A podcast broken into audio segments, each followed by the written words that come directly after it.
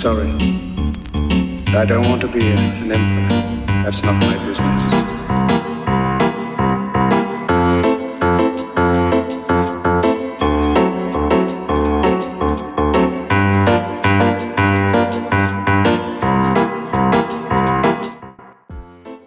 En France, l'autisme, c'est environ 8000 enfants diagnostiqués par an.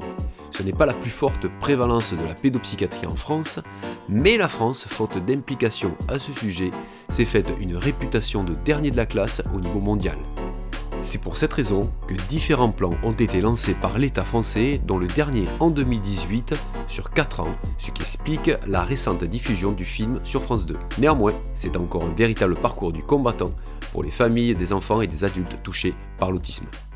Le cinéma a aussi l'habitude de traiter l'autisme de la manière la plus générale possible avec un autisme dit intelligent, comme avec les films Rayman ou Le Monde de Nathan. C'est donc très intéressant de voir un téléfilm où on y raconte l'histoire d'un père et d'un fils, John et Gabriel, qui est atteint d'un autisme ordinaire assez sévère. T'en fais pas, je suis là, réalisé par Pierre Isoire. Bienvenue au Ciné Club. J'ai pas de bonnes nouvelles à t'annoncer. On a pu l'opérer d'urgence, mais son état reste préoccupant. Il a besoin de vous maintenant que sa mère est absente. Calme-toi, calme-toi Faut que vous repreniez, hein, je peux pas le garder ici, moi. Il peut pas bouffer tout seul. Il sait pas se laver. À quel moment il est censé avoir une vie normale? Si je suis honnête, je me dis que j'y arriverai pas. T'en fais pas, je suis là. T'en fais pas. Oui, bravo Plus je regarde ce gamin, plus je me dis que je le connais pas. Parce que toute ma vie, j'ai voulu le fuir. Allez, viens, mets ça. Le bleu, ça brûle. Le film Tant que fais pas je suis là, réalisé en 2020, souffle parfois des vents contraires. Dramatique mais drôle, surprenant mais tendre, révoltant et plutôt optimiste. L'acteur principal, Samuel Le Bihan, demande à son réalisateur fétiche, pour avoir tourné avec lui la série Alex Hugo, de faire un film sur l'autisme. Samuel Le Bihan a une fille autiste, diagnostiquée à l'âge de 2 ans. Il parraine les associations Autisme sans frontières et SOS Autisme, et il cofonde la plateforme Autisme Info Service. Il a d'ailleurs écrit un livre à ce sujet intitulé Un bonheur que je ne souhaite à personne. Pierre Isoard, le réalisateur, a donc réalisé ce film sans avoir d'expérience ou de connaissances sur l'autisme. Oui, Marc. Oui, oui, 20h, j'y serai. Eh non, tout de suite, je peux pas. Je suis chez mon ex. Bah, comme d'hab, hein, elle va me dire que je viens jamais, que je m'implique pas, je fais pas partie de sa vie. Voilà, et moi, je vais pas m'éterniser. Allez, salut. Sophie C'est John, je me permets de rentrer, hein Sophie Sophie C'est moi, hein, c'est John. Je suis là.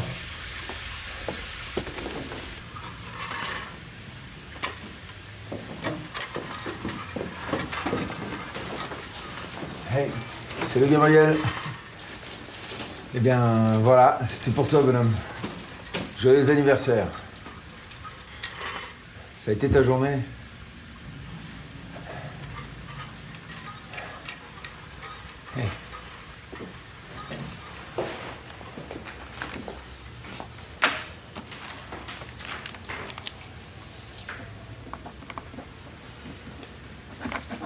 John est un avocat d'affaires carriériste qui a visiblement lui-même eu une enfance avec une relation paternelle compliquée. Au début, il est très peu impliqué. Il fait le chèque de la pension alimentaire et pense déjà à partir en éprouvant peu d'émotions, indifférent à côté de son fils au début du film, en disant Ouh, je suis là. Bon, Sophie, qu'est-ce que tu fous? Hé, Sophie Sophie, tu te dépêches J'ouvre, hein Wow, Sophie Sophie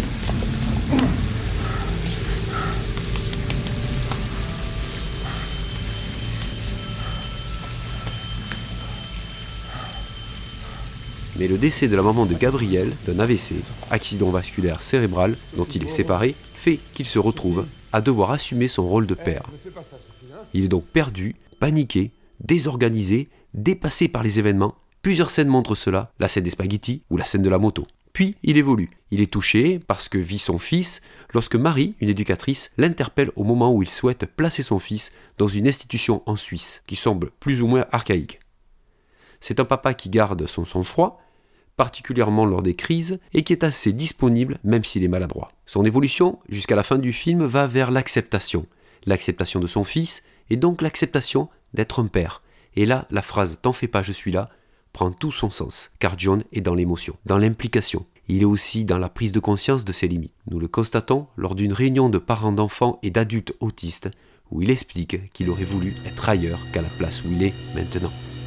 La tortue n'entendit point raillerie et lui dit d'un ton aigre qu'elle le défiait et qu'elle le vaincrait à la course. Quoiqu'il se vantât fièrement de sa légèreté, le lièvre accepta. C'est le- pas mon lit.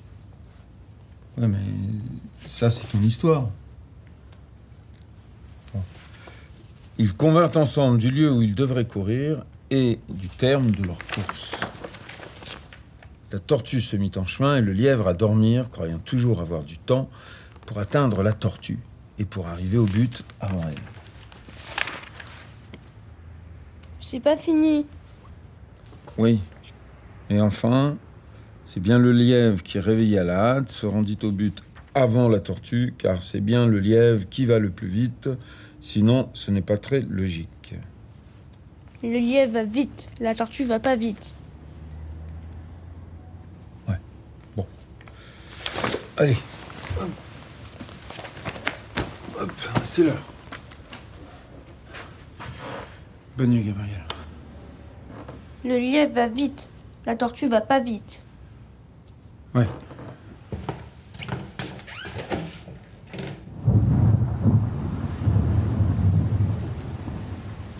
Pour illustrer cette évolution favorable et positive de John vis-à-vis de son fils, une scène est très intéressante. C'est la scène de la lecture du livre Le lièvre et la tortue.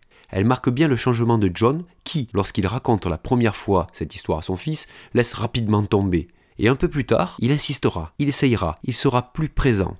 Il ne baissera pas les bras au premier obstacle et à la première résistance de son fils. Si vous êtes d'accord, allons au cœur du problème de ce film, le décès de la maman. Cette période où la maman est décédée est une période de déséquilibre aussi bien pour John que pour Gabriel. Gabriel est joué par un acteur jeune de 16 ans qui a déjà 7 films à son actif et surtout qui n'est pas autiste dans la vie. Il s'appelle Roman Villedieu. Gabriel est atteint d'autisme ordinaire sévère avec une altération du langage, des troubles du comportement impliquant des impacts importants sur sa vie et nécessitant un soutien important et omniprésent. D'ailleurs, l'étayage, c'est-à-dire tout ce qui est mis en place autour de Gabriel, est très très très conséquent. Éducateur, orthophoniste, école, AVS, auxiliaire de vie scolaire, ou AESH, accompagnant un enfant en situation de handicap. Et c'est papa à la fin qui fait le chèque. C'est d'ailleurs un arrangement que l'on comprend très vite entre ce couple divorcé. Papa paye, maman s'occupe de Gabriel. La relation entre Gabriel et son père est très souvent compliquée par le fait que John n'arrive pas à entrer en relation avec Gabriel. Il donne peu d'explications, il est parfois très expéditif et beaucoup dans l'intuition. Pourtant, Gabriel envoie des signes régulièrement. On remarquera plusieurs fois qu'il se tape dans les mains avant une crise ou qu'il est capable de faire un câlin, notamment à Amir, son auxiliaire de vie scolaire, lorsqu'il est heureux. Deux. Bravo Il est où ton nez Là. Oui Gabriel, je t'ai ramené des jouets. Faut que t'en choisisses un pour le coin refuge. Tiens, regarde, il y a un petit lapin, une voiture, des briques en plastique. Gabriel, doucement. Doucement. Doucement. Gabriel Gabriel Gabriel Gabriel, calme-toi Gabriel Gabriel, calme-toi Calme-toi Calme-toi Écoute ma voix, calme-toi Calme-toi, ok. On va au sol, on va au sol. On va au sol. Ouais. Calme-toi. Concentre-toi sur ma voix. Écoute Respire. Elle t'aime ta maman. Elle t'aime ta maman. Elle t'aime ta maman. Elle t'aime ta maman, Gabriel. Est un enfant qui présente des signes cliniques assez explicites. Il présente des difficultés dans les interactions sociales. Lorsqu'il dit plusieurs fois le feu ça brûle, le crayon de la trousse. Ces répétitions de mots ou de phrases s'appellent dans le jargon psy l'écolalie. Il présente aussi une baisse des capacités de communication non verbale et verbale. En effet, Gabriel n'engage pas les échanges. Il ne sourit pas, très peu de regard dans les yeux. Il parle peu, quelques phrases seulement. Dans ses comportements, Gabriel n'est pas dans l'imitation et éprouve peu de plaisir au jeu. Ses comportements sont répétitifs et restreints. Il mobilise ce jouet qu'il inverse en haut, en bas, sans cesse avec un truc qui tourne. Sa manière aussi d'être dans l'ascenseur, ou lorsqu'il regarde la télé avec des images de rails qui défilent de manière continue. La psychiatrie parle alors de stéréotypies, qui en général sont des gestuels sans but. Mais dis donc, Cédric Piolo, tu nous dis pas l'essentiel. Ok, il a tout ça. Mais pourquoi? Eh, salut mon moi, content de t'entendre. Et ta question est très pertinente, car tout ceci a du sens. Je t'explique. Tout ceci a pour objectif, la plupart du temps, de favoriser le calme et d'éviter les parasitages qui vont générer beaucoup d'émotions chez les autistes, car ces émotions sont souvent mal gérées. Elles se traduisent souvent par des coups, des blessures. Bah oui, c'est choquant de voir Gabriel mettre des coups de poing. En plus, il prévient pas le coquin. Il se venge de son père, qui s'est pas occupé de lui, c'est ça? Pas tout à fait. Quand Gabriel réagit impulsivement, c'est pas tout à fait ça. Il ne faut pas voir cela en bon ou en mauvais côté. D'ailleurs, lorsqu'il saute sur une collègue de son papa parce qu'il aime son parfum, c'est aussi de l'impulsivité. Et il n'y a pas d'agressivité pour autant. Gabriel gère ses émotions sans filtre. Justement, Marie, l'éducatrice de Gabriel, l'explique mieux que moi.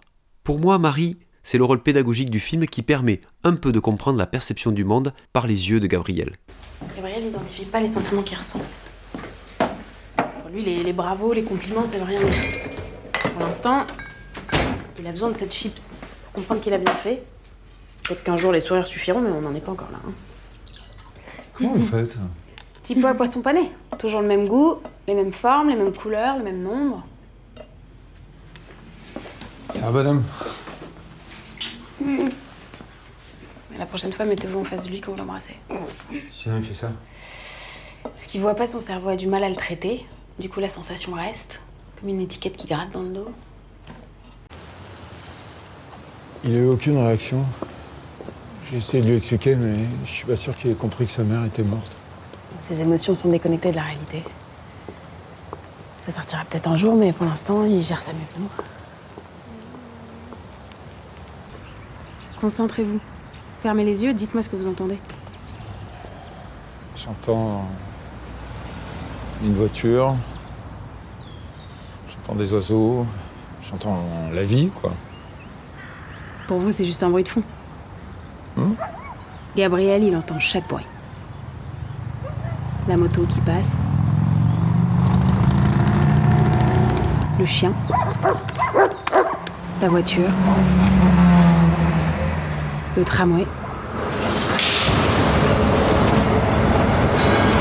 Toutes ces informations arrivent dans son cerveau sans filtre. Alors elles s'empilent, elles s'accumulent jusqu'à ce qu'il n'en puisse plus. Mais c'est vrai, ils sont. Insignifiant. Allez l'expliquer à son cerveau. L'autisme est un trouble envahissant. Gabriel est sans cesse bombardé par tout ce qui se passe autour de lui. Et c'est pas seulement les sons, c'est aussi les images, les couleurs, les textures. La moindre information se stocke dans son cerveau sans qu'il puisse faire le tri. C'est calme ici. Les gens viennent ici pour se détendre. Pour Gabriel, c'est un capharnaüm. Un endroit violent. Hostile.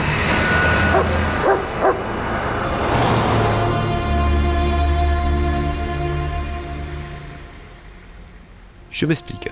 Ce qu'il ne voit pas, son cerveau ne le traite pas ou mal. Ça, on le voit très clairement lors de la scène où son père lui parle dans le dos. Gabriel ne le capte pas. Pour lui, ça n'existe pas. Lors du décès de sa mère, il ne manifeste pas grand-chose. C'est pour ça qu'il le gère comme ça pour l'instant, dit-elle. C'est ce qu'on appelle un déficit socio-émotionnel. Ça fait partie de la sémiologie de l'autisme.